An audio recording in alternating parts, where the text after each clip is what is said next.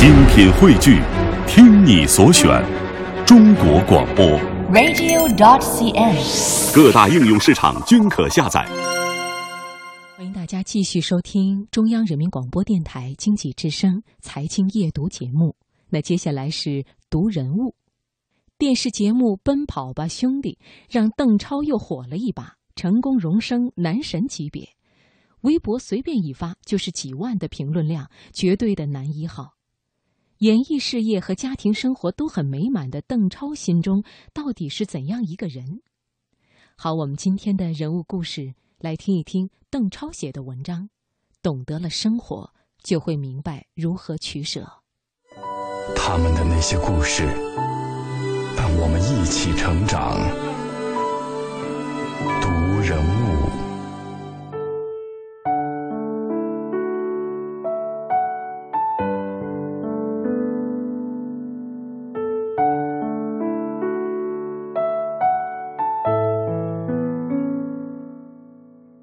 表演是我的梦想，在实现梦想的过程中，会有心酸和不如意，种种磨砺，我觉得是一生的财富。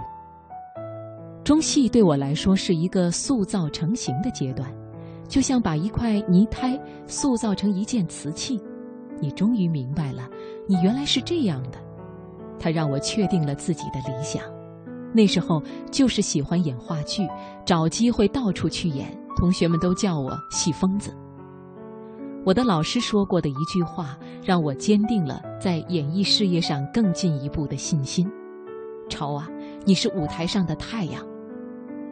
那个时候，我会极力亲吻我演出过的舞台，亲吻它时，能闻到演员踩踏过的味道，闻到汗水的味道，能够从中感受到生命和灵魂在美妙的瞬间跟我交流。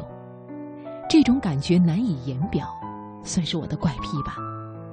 从上学保持到现在，舞台对于我来说是个神圣的地方，我太爱它了。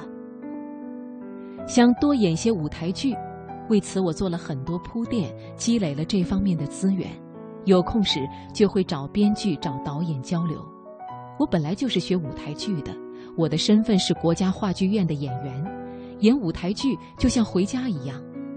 作为一个演员，只有不断尝试、不断积累，才能让自己收获更多。打个比方，有人教我建房子，我从打地基开始，一点一点的学起，终于建起了自己的房子。之后，如果我只满足于建这样的房子，终有一天会失去买家。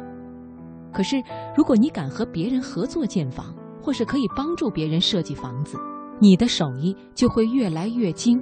房子肯定会越建越好。